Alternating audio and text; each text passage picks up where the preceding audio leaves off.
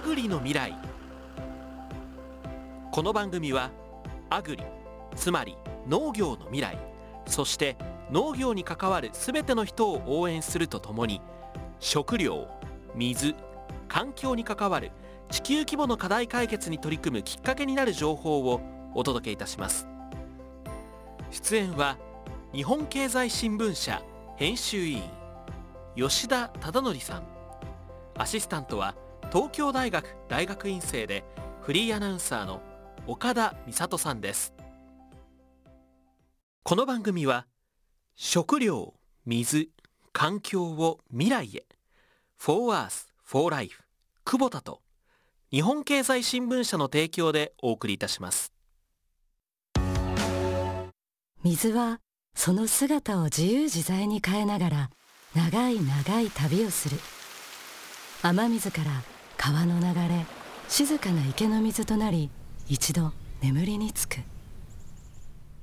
旅の途中で磨かれて磨かれて澄んだ飲み水となり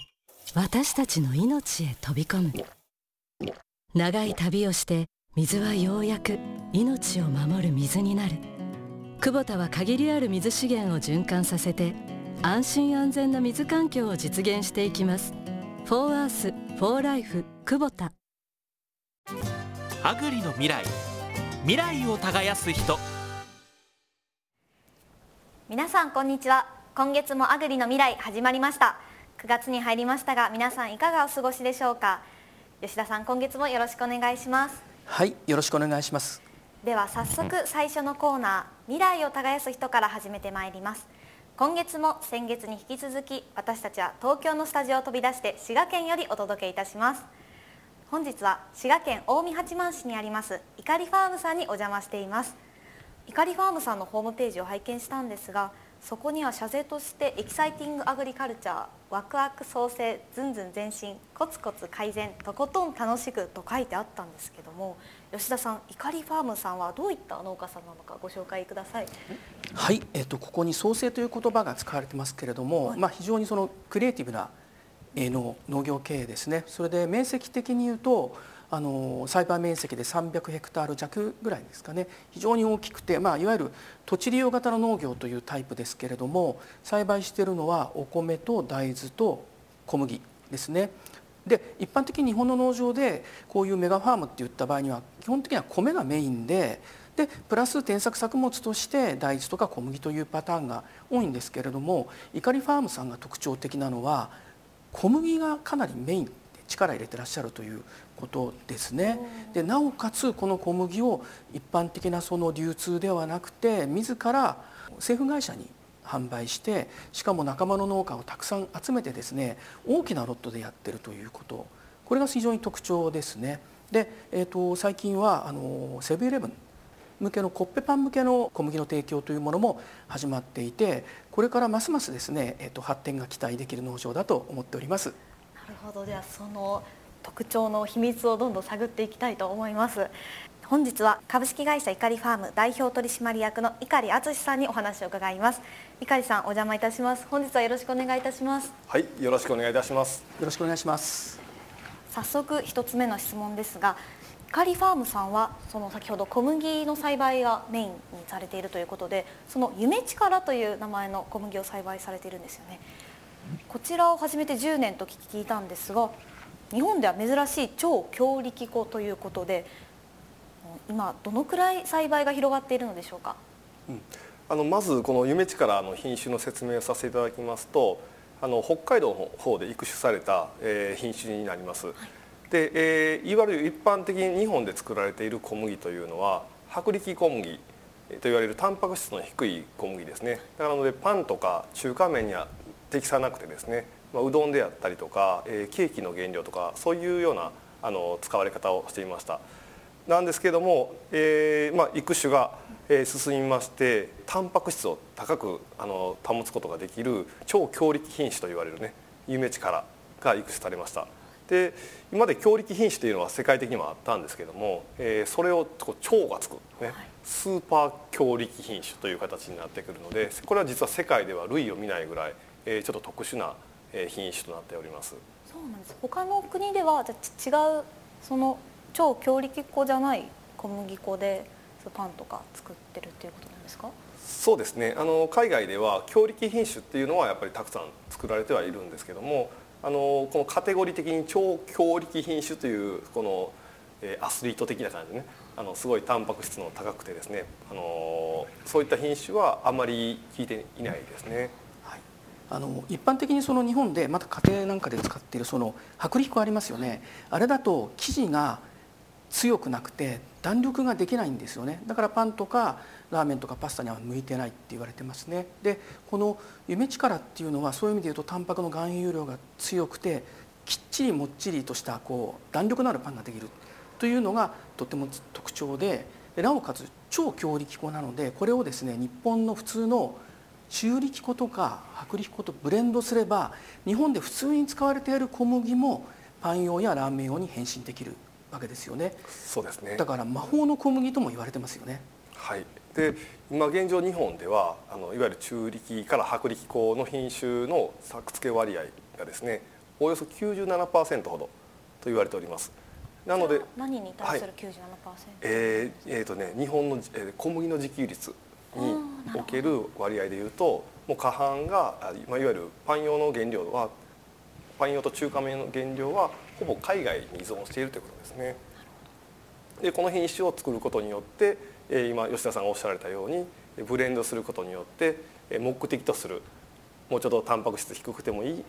スコアの商品が数々のものが作れるという夢の小麦ですね。もともとあれですよね日本っていうのはお米中心に食べてきた国ですけれども、まあ、戦後食生活がどんどん変化して今家庭の食卓で主役というとむしろご飯よりもパンの方が多いような家庭もありますよね。でもその大切なですね食料をほとんど実はこれまで海外から輸入に頼ってきたわけですよね。こういう状況を変えることができる品種ということで、まあ、とっても注目を集めてますしそれをまあ中心になって栽培しておられるのが碇さん。昨今ウクライナ危機なので輸入小麦の値段が上がっているとニュースは聞いたんですけどもいかりファームさんではそういった国産小麦のニーズの高まりっていうのは感じますか？そうですねあの非常にあの各企業様からお問い合わせはいただいてまして、えー、ただその、えー、商品的にやはりまだまだこの全国でいうとロット数あの数が少ないもので、えー、そこまでまだまだ供給できていないというのが現状ではありますね。でまたあのえー、作ると言いましてもそのその DNA 上はタンパク質が高く上がるえポテンシャルは持ってはいるんですけども作り方ですね非売管理と言われるその肥料をどのタイミングにどの量ぐらい入れると、えー、タンパク質が上がるけど、えー、それ以外こうこううまいことこうね花が咲いた時に窒素がちゃんと入れないとタンパク質が上がらないっていうことなんですけどね、えー、それがちゃんとできるかどうかで、えー、商品価値があの高いものか、えー、既存してあのパンね中華麺用にならないそういうようなあの原料も出てきますのでこの辺のロット管理と非売管理をしっかりするっていうのが一つのポイントかなと思ってます。もともとあれですよね北海道の、えーと、農業研究センターでしたっけ、はい、の方で育種開発された小麦ですよね。はいそのように伺ってこの品種をこの滋賀で作るっていうのは北海道とこちらで気候条件も違うと思うんですけれどもどうでしょうな簡単にできたものなのかいろいろとチャレンジがあったのかその辺はいかがですか、うん、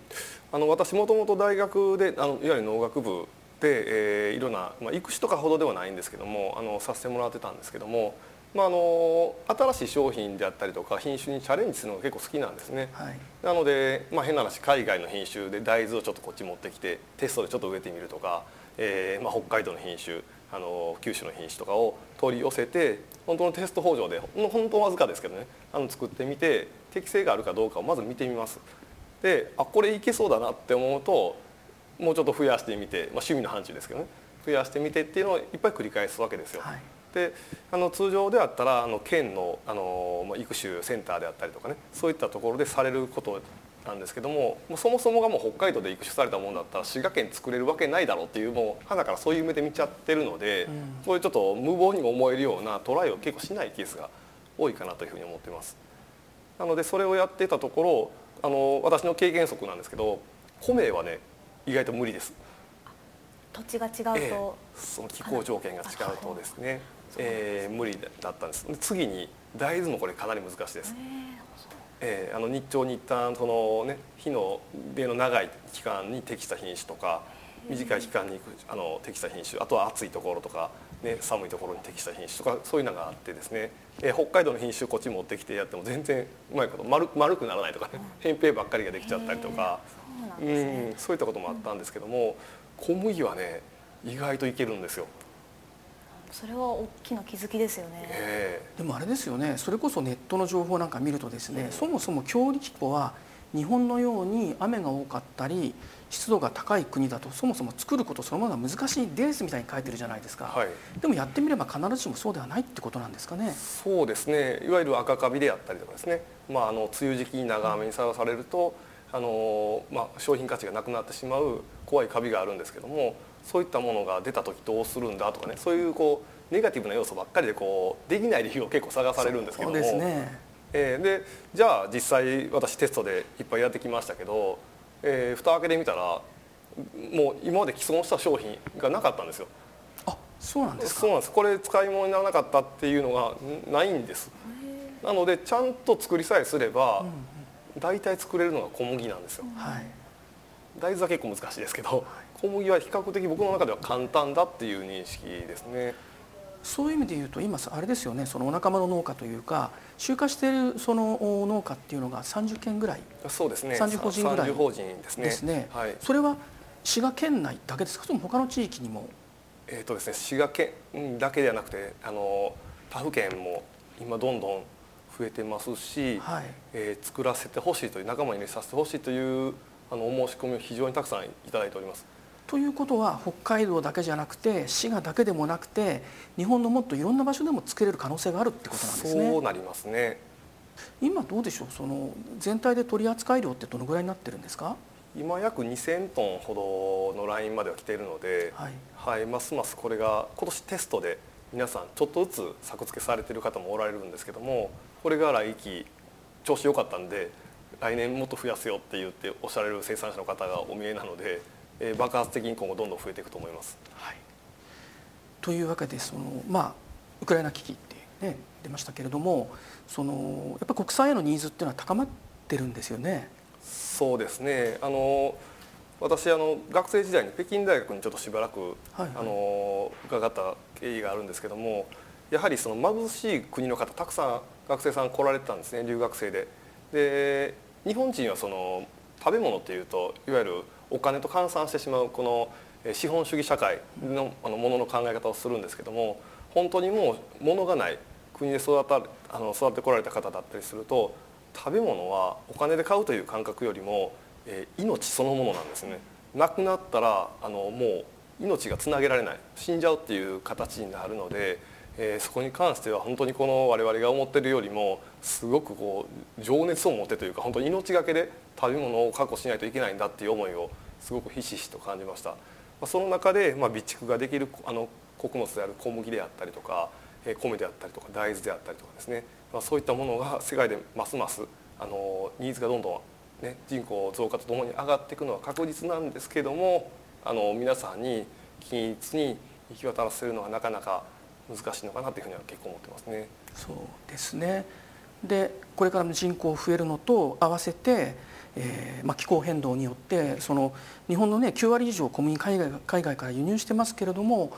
アメリカとカナダとオーストラリアですかねメインはね、はい、そういった国で大きな災害が、まあ、天候による不順による不作が起きた時にどうするのかとか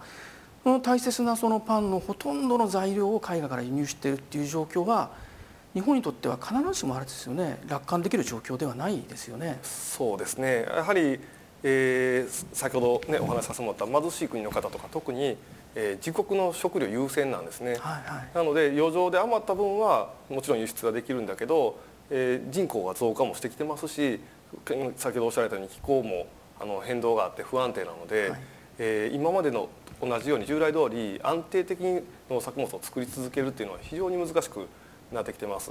あの先日も来られたあのオーストラリア人の方で、えー、もう向こうで、えー、あの干ばつ内陸部の方だったりすると、はいはい、小麦って日本じゃ水って絶対にいらないぐらいとにかく乾かさないと作れないと思うんですけども、オーストラリアと逆に乾きすぎて干ばつで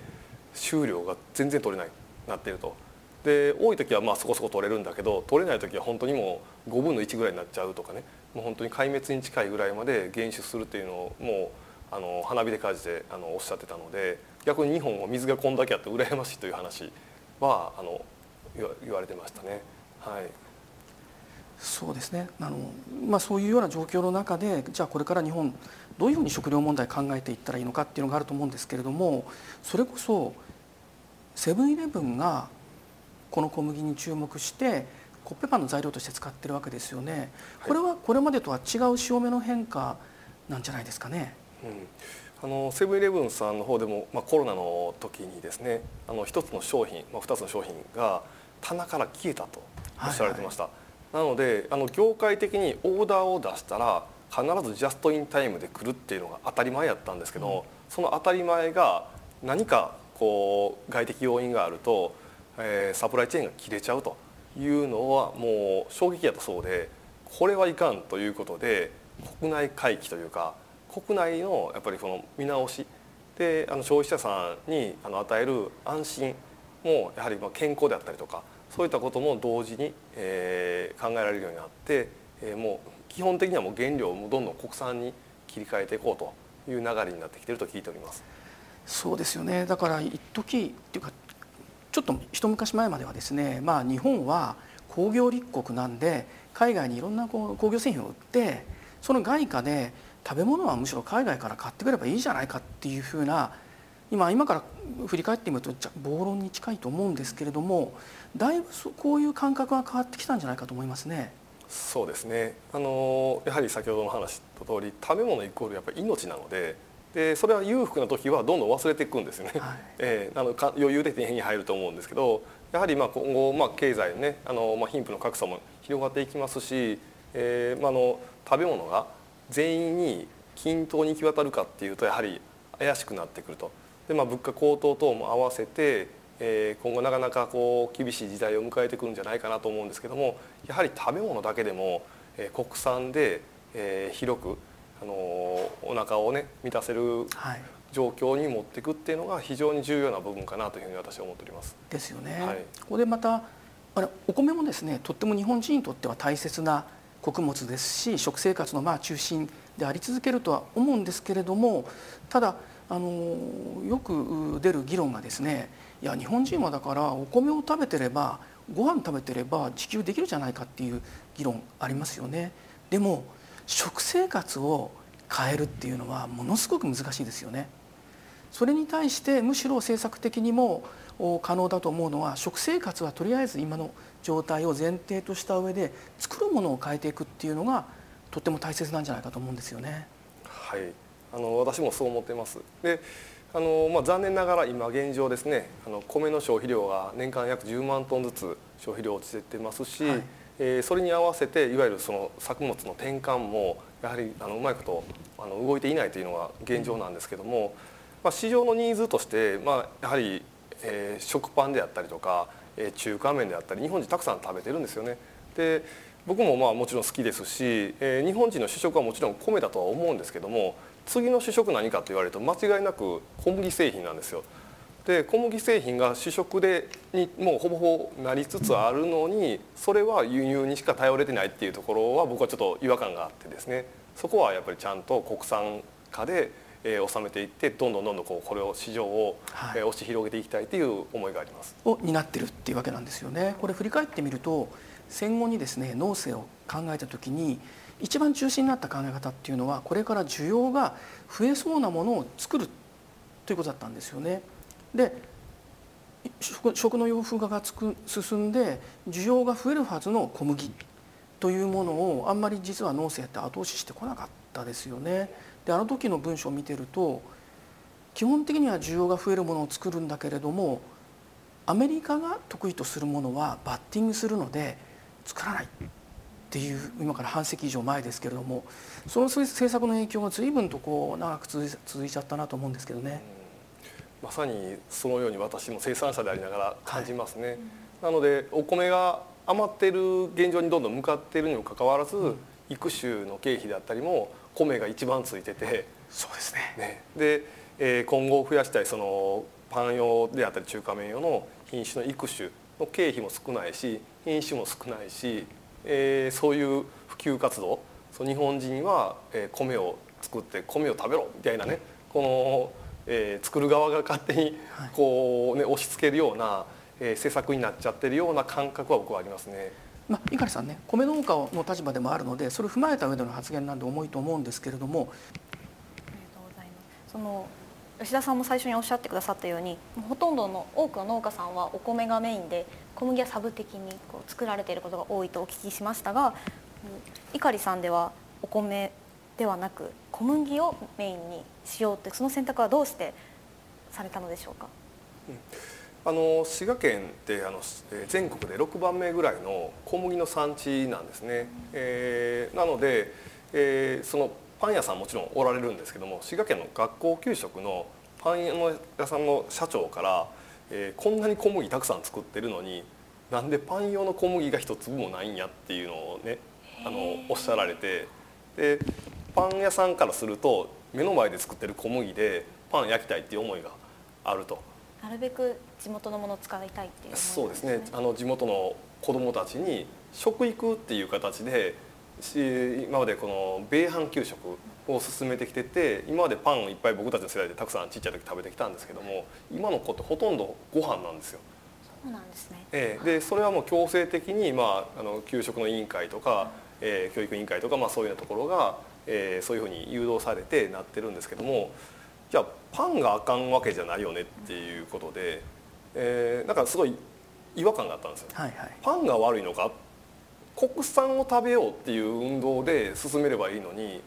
なんか米を食べろみたいな 何かそのちょっと違うなっていうふうにずっと思ってて、はいであのそういう話をこういろいろあの先方の社長とねあの話してこあの間に意気投合してじゃあこここで、えーパン用の、ね、品種作って滋賀県の学校給食で子どもたちに地元のパン食べさせてあげようじゃないかっていうのでそもそもスタートしたっていうところがありますね。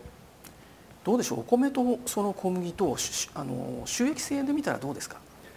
うん、あのまあ端的に申し上げますと小麦の方が圧倒的にいいですね。これ意外ですよねい一圧般のイメージが違うんですねはい。それはどういった意味で収益が良くなるんですか？まず製造原価が米は非常に高いですね。えーで、えーなんとなく想像していただけると分かるかと思うんですけどお米って一般的に苗を作りますし種をまいて苗を作ってそれはそれで別に管理しながら、えー田んぼの方は耕作して水を入れて水がちゃんと持つようにあぜやら管理してで田面を平らにならすながら白かきをするわけですね。で適宜にちゃんと植えて、えーまあ、あのあと管理するわけですけどあと水管理でももうまめに足通わないといけないですしこのやる工程がすごいたくさんあるんですね。なんですけども小麦であったり大豆であったりとかはもう直接直接発種するだけ。そうなんですね。そうです。で肥料も同時に入れられますし、えーまあ、あの特定の除草剤とかもあの特定の防除のあの殺菌剤であったりとかももうスポットでパッとやるだけでもうあとは何も触らないっていう形になるのでほぼほぼ機械体系でできるっていうのと、えーと面積あたりの10日労働時間ですね面積あたりにかけるあの、えー米とか作る時間からすると4分の1以下ぐらいで実際作れちゃうということですね。なんで一般のお米農家は碇さんのように小麦中心にシフトしていかないんですかね、やはりこれはでもね、えー日本人の、まあ、気質というか教育でそういうふうな文化を生んじゃったっていうところなのかなというふうに思いますね。で、まあ、歴史遡ると日本も確かにまあ瑞穂の国っていうのは実際あったんですけども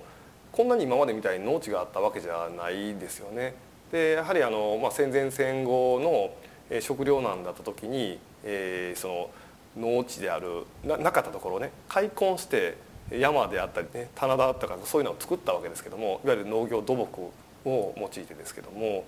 えーまあ、そういった時に非常にまあ労力を払ったっていうことに関してもう米じゃないとダメなんだっていうのがすごく根付いたんじゃないかなっていうふうに僕個人的には思ってますね。しかしあれですよね日本はみずほの国でもありますけれども五穀豊穣を願った国でもありますからねもっといろんな穀物本来多様なものを作った方がいいと思いますしどうでしょうそのやっぱり碇さんのようにこうまあ企業的にというか大きな面積でやっている農家と比べてどうしてもこれまでの農家って面積はちっちゃくて兼業で他の仕事もややりながらゴールデンウィークに集中的に田植えをするとかそういうスタイルのその米農家の場合って多分設備投資をしたり新しいことにチャレンジするのがどうしても難しかったのかなと思うんですよね。なので碇さんたちみたいなこう新しい農業者が登場したことによって選択肢が今もしかしたら増えるのかなと思うんですけどもいかがですかね？うん、そうですねで米だけ一つのアイテムを作ることももちろん我々もできるんですけどもそれだとそのピークの時だけが忙しくてそのピークカットできないじゃないですか。はい、でそれ以外の冬場の時に仕事が作れなかったりとかで例えば周年で雇用することが難しくなったりするんですよね。うん、なんですけど米麦大豆を組み合わせると周年である程度ずっと仕事があるわけですよ。はい麦だと冬場も、ね、あの作付けしてますから、その間の非売管理とかはできるので、うん、だからそういうところで言っても非常に僕は米麦大豆のバランスっていうのは結構ゴールデンバランスだなっていうふうに思ってます。そうですね。ちょうど今私があの話したのとこう反対側のご指摘だと思うんですけれどつまり大きくなるとスタッフが必要になる。スタッフが必要になると周年で雇用する必要が出てくる。そうすると米一本の足打法じゃなくていろんなものを作ることによって経営的にもバランスが取れていくっていうことですね。そうですね。何か一つ動けても今だと米の、ね、米価がすごい低いですから、まあ、弊社でももう正直トントンか、下手したらちょっとマイナスぐらいのところもあるんですけど品種によってはあるんですけども、はい、えー、ただまああの麦であったりとか大豆であったりとか全部がダメになるってことはあんまりないので、うんうん、そういったところでいうとリスク分散ができるので非常に経営も安定する形になりますね。これだからあれですよね考えてみれば日本全体でも同じように考えるべきかなと思うのは日本人口が減っていくのでどうしてもお米の消費はこれ減りますよね。まあ、そうですね。残念ながら。残念ながら、はい、これはあの頑張って今の量を食べたとしても国全体としては減ってしまうと田んぼ余りますよね。田んぼ余っちゃって余ったその田んぼをどうするのってことを考えたら日本人が普通に食べているパンやラーメンパスタの原料である小麦それから家畜の餌であるトウモロコシとかもっともっとそっちの方向にこう農政も含めて舵を切るべきだと思いますね。そうですね。イメージとして私はやっぱりお米を作ってる方がとても多いのでそっちの技術の方がこう確立していて自分ももし農業を始めるなら学びやすいんじゃないかと思ってしまうんですよね。そういった方っていらっしゃるんじゃないかなと思うんですけど小麦にこうチャレンジしようってそのなるには何を変えていったらいいんでしょうか、うん、僕えー、一言で言うと小麦製品大好きなんですよね。米ももちろん好きですよ。米ももちろんすごい食べるんですけど、まあ、美味しいパン大好きだし美味しい麺類ラーメンとか大好きなんですよね。で、えー、自分でこれ最高だなと思える小麦を作りたいというまずそもそもありました、はい、でえーまあ、あの縁あっていろんな製粉屋さんであったりとかブレンドしてもらってテストで食べさせてもらう機会とかあるんですけどもやっぱ感動するぐらい美味しいんですよね。本当に作りたてのパンであったりとかで添加物も一切入ってない状態でですね。普通の本当のプレーンの、えパンであったりとか麺であったりとか本当に美味しいんですけどもこういったあの感動があの我々生産者皆が体験してないんですよ実は。で小麦って実はその物流のその流れが非常に複雑で、はい、今まではその単拠さんであったりとか全農さんであったり北連さんとかそういうあの組織がある程度束をまとめてでしかあの作れなかっただからその地元でその好きな品種をお米のように、えー、あれ作りたいこれ作りたいって言ってうちはこれがこの品種が好きだからこれ作ろうっていうのが小麦の業界ではなかなか俺実はできなかったっていうのは一つの大きなハードルやったのかなというふうに思いますね。そういう意味で言うとあのセブンイレブンのあのコッペパンってシールが貼ってあってあれ顔の見えるシリーズでしたっけ？えっとね今回特別そういうふうな形にしてくれはりました。あそこに写真で貼ったの碇さんご自身の？あ私ですけどもはい。ですよね、はい、だからお米って顔の見えるご飯ってあるじゃないですか、うん、どこどこの新潟県の内農家が作った、うん、でもパンの世界で生産者誰が作ったのかが見えるっていうのは極めて珍しいんじゃないですかね。そうですね。全国初かもしれないですね。ですよね。はい。だから今あの、ね、岡田さんの質問に関連して言えばこういうものが登場したっていうのは自分も小麦を作ってみたいっていうふうに農業を始める人が思う上でとても重要なんじゃないですかね。やはり市場のニーズに合わせて供給するっていうのがやっぱり、えー、経済のベースやなと思うので、えー、お客さん自分はまあお米作りたいって思いはもちろんあってそれはそれでいいと思うんですよね。うん。ただお客さんであったりとか市場であってもうお腹いっぱいでそれ以上食べる人がいないのに自分もまだずっと米を作ってるかっていうとそれはお客さんにとって幸せではないし、生産者にとっても幸せではない。で穀物だと一般的に言われているのが市場に1%飽和すると価格大体7%ぐらい下がると言われるんですね。実際そんな価値下がらないんですけどもこれってあの株の原理と一緒ですね。その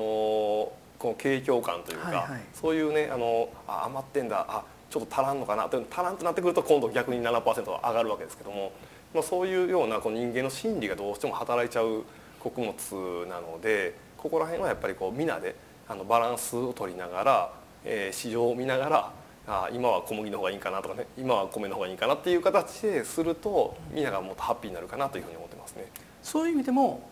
3つ作ってるっていうのは大きいですね。そうですね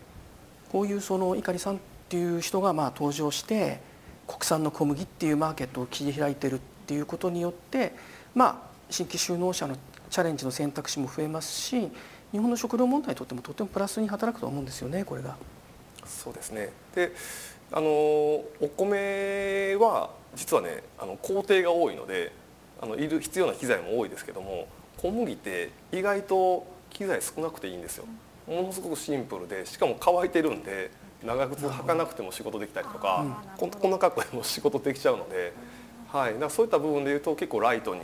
えー、仕事ができるというかね。設備投資はお米よりも小麦の方がやっぱ少なくて済みますか？少なくなりますね。あそうですか、えー、田植え機もいらないですし、はい。えー、いわゆるあの育苗用ハウスもいらないですし、えー、これからではイカリファームさんでは3つ米小麦大豆と作られていくと思うんですけどこれからも小麦をメインに作られていかれるのかそれともまた違うビジョンを掲げていらっしゃるのか、これからについてお聞きしてもよろしいですか？はい、えー、そうですね。あの私はお客さんの気持ちをすごい大事にしたいなと思ってるんで、えー、お客さんのその思考であったりとか、えー、求められてるものに対して、えー、純粋に作ってそれを食べていただいて喜んでいただくっていうのがえずっとやり続けたい仕事かなと思ってます。なのであのお客様があの求めていただける限りはそれを作りたいと思ってますし市場がまだまだこうねあの商品が足りてない不足しているところに対して納め続けたいなというふうに思ってます。まあこういう碇さんの取り組みチャレンジをリスナーの皆さんにも、えー、共有していただいてですね日本の新しい農業の未来っていうものをみんなで作っていけたらいいですね。そうですね私も出来たての国産小麦のパン食べてみたいなと思ってこれから注目していきたいと思います。ということで本日は滋賀県近江八幡市にありますいかりファームさんにお邪魔し代表取締役の碇敦さんにお話を伺いました。碇さんありがとうございました。ありがとうございました。ありがとうございました。三里の気になるアグリさて毎回違った内容でお送りする次のコーナーは私岡田美里が月替わりでいろんな角度から農業をお伝えするコーナー「美里の気になるアグリ」です。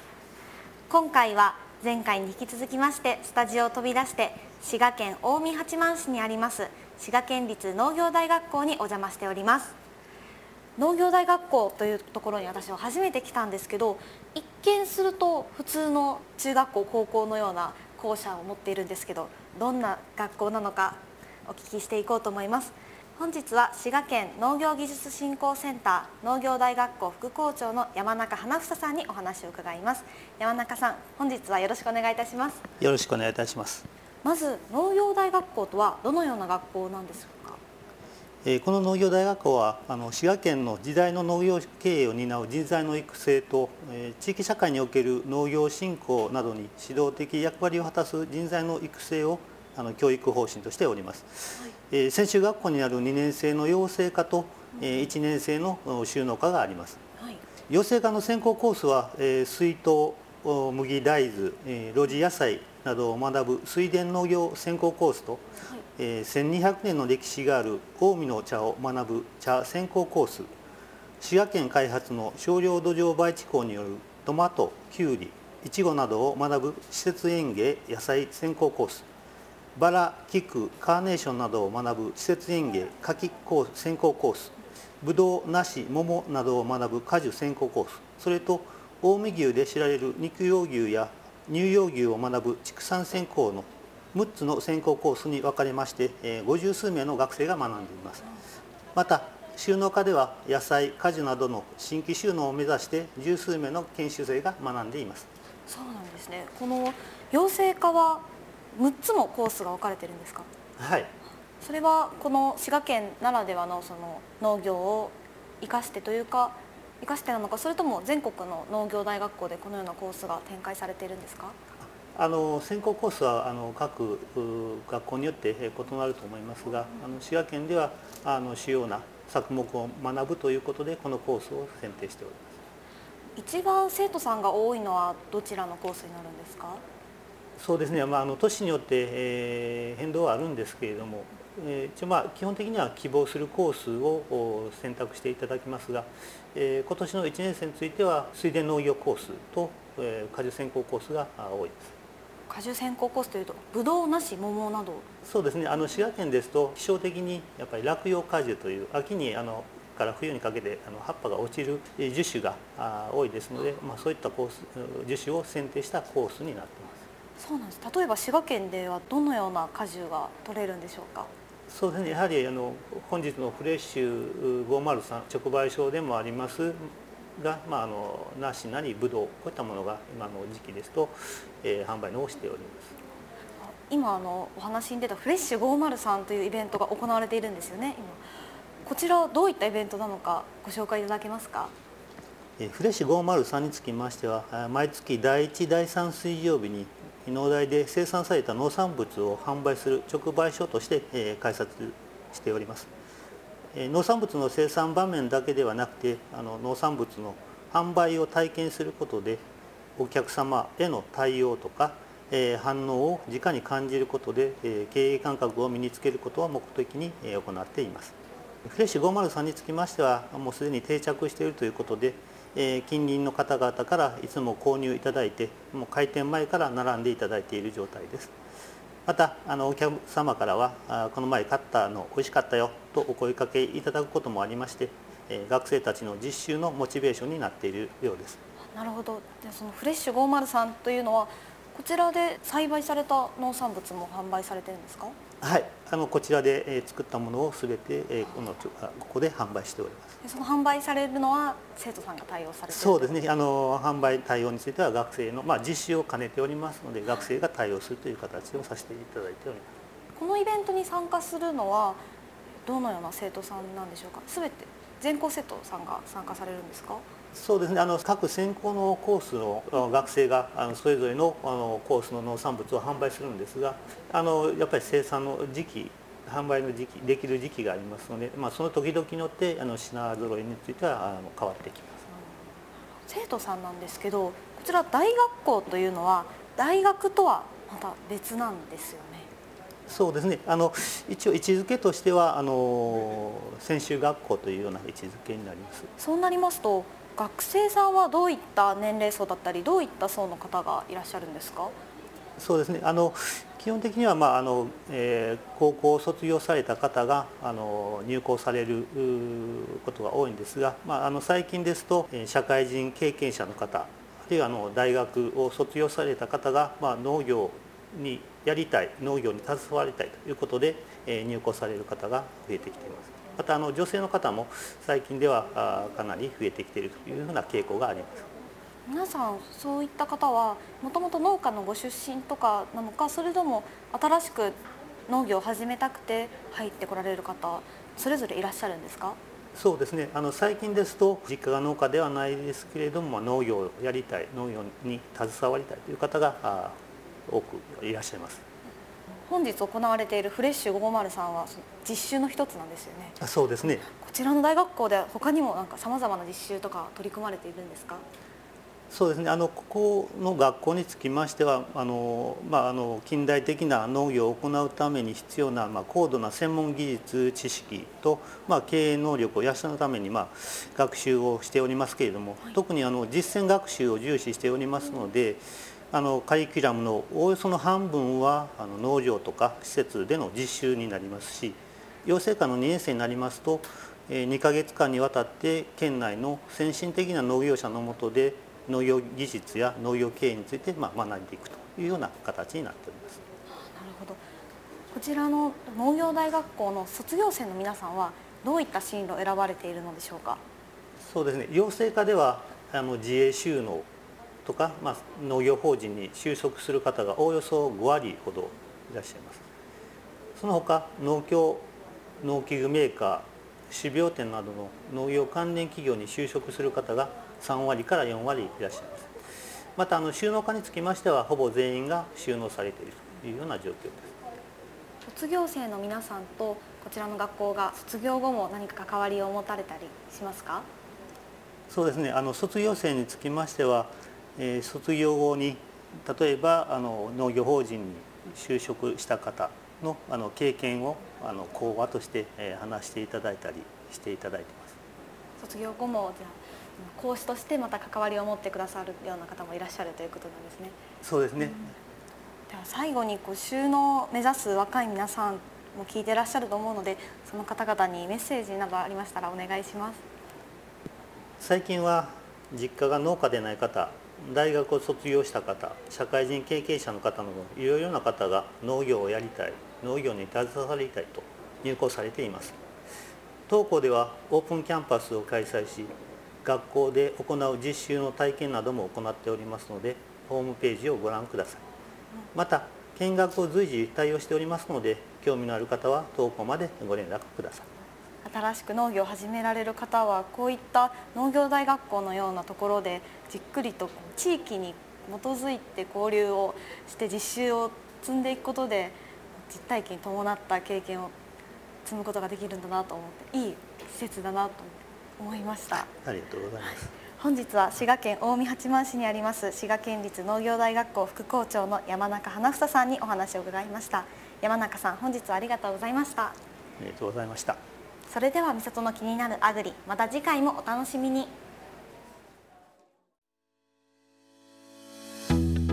久保田ストーリー。このコーナーは農業の未来を応援し共に取り組んでゆく株式会社久保田の思い。また久保田で働く人や久保田が作り出すものに焦点を当ててそれらにまつわるストーリーをご紹介していきます。このコーナーはラジオ日経と株式会社久保田の共同企画制作でお送りします。今日は国産飼料として注目されている史実トウモロコシを収穫する機械史実コーンヘッダについて製品開発ご担当の株式会社久保田収穫機技術部の岩本俊さんにお話を伺います。岩本さんよろしくお願いいたします。よろしくお願いいたします。さてこの史実コーンヘッダは今月9月に発売されたということですが、えー、すみません。私勉強不足で大変恐縮でございます。そもそもこの史実トウモロコシ史実は子供の子に実ると書いて史実と読みますがこの史実トウモロコシっていうのは何でしょうか？はい。家畜の餌となる飼料用トウモロコシのうち完熟させた史実の部分だけを収穫したものです飼料用トウモロコシの需要は年間で1000万トン以上あり、実は私たちの食用の米よりも多いんです。ただ、そのほぼ100%を海外からの輸入に頼っているという状況にあります。なるほど。トウモロコシの実の部分だけを収穫したものを言うということですね。飼料用ということですが、私たちの主食用米より需要が多いと。これは意外でしたね。でそのほぼ全てを海外からの輸入に頼っているというのはここ最近の世界情勢の影響も大きく受けているということなんでしょうか？はい。ご存知の通り途上国での飼料作物需要の高まりや不安定な国際情勢円安などの影響を受けて輸入飼料価格が高騰し安定的な確保が難しくなってきているのと畜産農家の経営にも大きな影響が出ています。国としても食料安全保障の観点からも飼料作物の自給率向上を重要政策として捉え推進しています。なるほど。そういうことですね。注目が集まる国産飼料として史実トウモロコシを作られる農家さんが増えているということですね。でこれまではそれに対応する機会というのはなかったんでしょうか？今まではコーンキットというものを採用し対応してきました。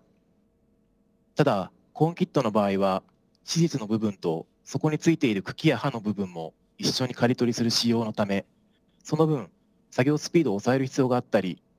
収穫時のロスロスが発生したり選別時に茎が入ったりするということがありました。お客様からもより作業効率の良いロスが少ない収穫機が欲しいというご要望を多くいただいておりました。はあ、だから今回の収穫機発売ということなんですね。その今回の収穫機どんな特徴があるのかポイントを教えてください。はい。今回発売しましたシーツコーンヘッダー CHD1200 の特徴は大きく分けて2つあります。1つ目は作業能率が高くロスの少ない収穫が可能となることです。刈り取り部のストークローラーというものでシーズの部分と茎とを分離させてからシーズの部分だけを脱穀機に投入するので脱穀負荷が軽くその分作業スピードを上げることが可能になりますし茎部分の混入が少なくきれいな選別が可能となります。またヘッドロス率としては従来5%以下だったものから1%以下にまで減らすことを実現しています。これはコーンキットとコーンヘッダーの構造の違いによるものでコーンヘッダーは茎を一本一本ストークローラーで引き込みながら収穫するためヘッドロス率を低減することができます。加えてデバイダーと呼ばれる刈り取り部の先端部分に凹凸のある地面に追従するフローティング方式を採用することで東北作物への適応性が向上しました。史実コーンは東北することがよくありますが東北してもこれならヘッドロスが少なくなります。うん。従来のコーンキットよりも早く作業ができて選別もきれいそして収穫時のロスも少ないというのはすごい特徴ですね。特徴を大きく分けて2つとありましたが2つ目の特徴は何でしょうか？2つ目は取り付けメンテナンスや調整トラックへの積載がしやすいということです。まずコーンキットの際は刈り取り部に多くの部品を取り付ける必要がありましたがコーンヘッダーの場合は刈り取り部をそのまま付け替えることで作業を行うことができます。また工具がなくてもデバイダー後部のカバーがオープンできるのでチェーン周りの調整やメンテナンスも簡単に行えるんです。さらにデバイダー部分が折りたためるようになっており本体に装着した状態のままで大型トラックに積載できます。収穫作業以外の部分でも効率を上げることに貢献できる機械になっています。うん。農家さんにとって嬉しい機能が満載ということですね。今の付け替えというお話がありましたがすでに本体をお持ちの方ですとか以前このコーナーでもご紹介いただきました業界初の無人自動運転コンバインにも装着できるということなんでしょうか？はい。先日発表した無人自動運転コンバイン DRH1200A にも装着が可能ですし現行のコンバイン WRH1200 にももちろん装着できます。コーンヘッダーの付け替えはお近くの久保田のお店で行っていただけます。ただしこのコーンヘッダーでは自動運転モードでの刈り取りはできませんのでご注意いただきたいです。はいということで私も聞けば聞くほどこの機会に興味が湧いてまいりました。そんなコーンヘッダーですけれども開発時のエピソードなどがあればぜひ教えてください。この機械実は海外で生産販売しているものをベースにしているんです。久保田はグローバルで事業展開していますが海外ではすでにコーンヘッダーが存在していました日本国内でのニーズ要望の高まりを受けまずはテストをしてみようということになったのですがベースがあったことで早くテストを開始することができました。日本国内でニーズのある地域で実演活動を展開し実際に使っていただいたお客様からもその能率と選別の性能耐久性などの点から良い評価をいただき自信を持って今年の発売に至ることができました。構想に上がってからテスト発売まで短い期間で実現できた。というのが大きなポイントです。なるほど。直近の情勢ですとか変化に柔軟に対応できたのも久保田さんがグローバルに事業展開されていたからこそという部分があるんですね。はい。シーズトウモロコシは水田添削の作物としても注目されており今後もそのニーズは高まると考えています。ぜひより早くよりきれいを実現した久保田の私立コーンヘッダー CHD1200 にご注目ください。はい。すでに栽培に取り組まれている方はもちろん規模を拡大したい方にもまたこれから取り組もうとされている方にもまさに心強い味方ですね。この番組を通して食を支える農業の生産現場についていつも新しい発見があります。国産飼料史実トウモロコシそしてコーンヘッダー今後の動向が楽しみです。そして私たちも注目して見ていきたいと思います。久保田ストーリー今日は株式会社久保田収穫機技術部岩本俊さんにお話を伺ってまいりました。岩本さんどうもありがとうございました。ありがとうございました。アグリの未来。この番組は毎月最終金曜日朝8時1分よりラジオ日経第2放送でその次の週の火曜夜7時からは第1放送でもお聞きいただけます。ラジコでも全国どこにいてもお聞きいただけます。ポッドキャストでもラジコでもアグリの未来をお楽しみください。また番組ノートでは番組のスペシャルコンテンツもお楽しみいただけます。ノートアグリの未来プラスで検索してください。アグリの未来この番組は食料水環境を未来へフォーアースフォーライフ久保田と日本経済新聞社の提供でお送りいたしました。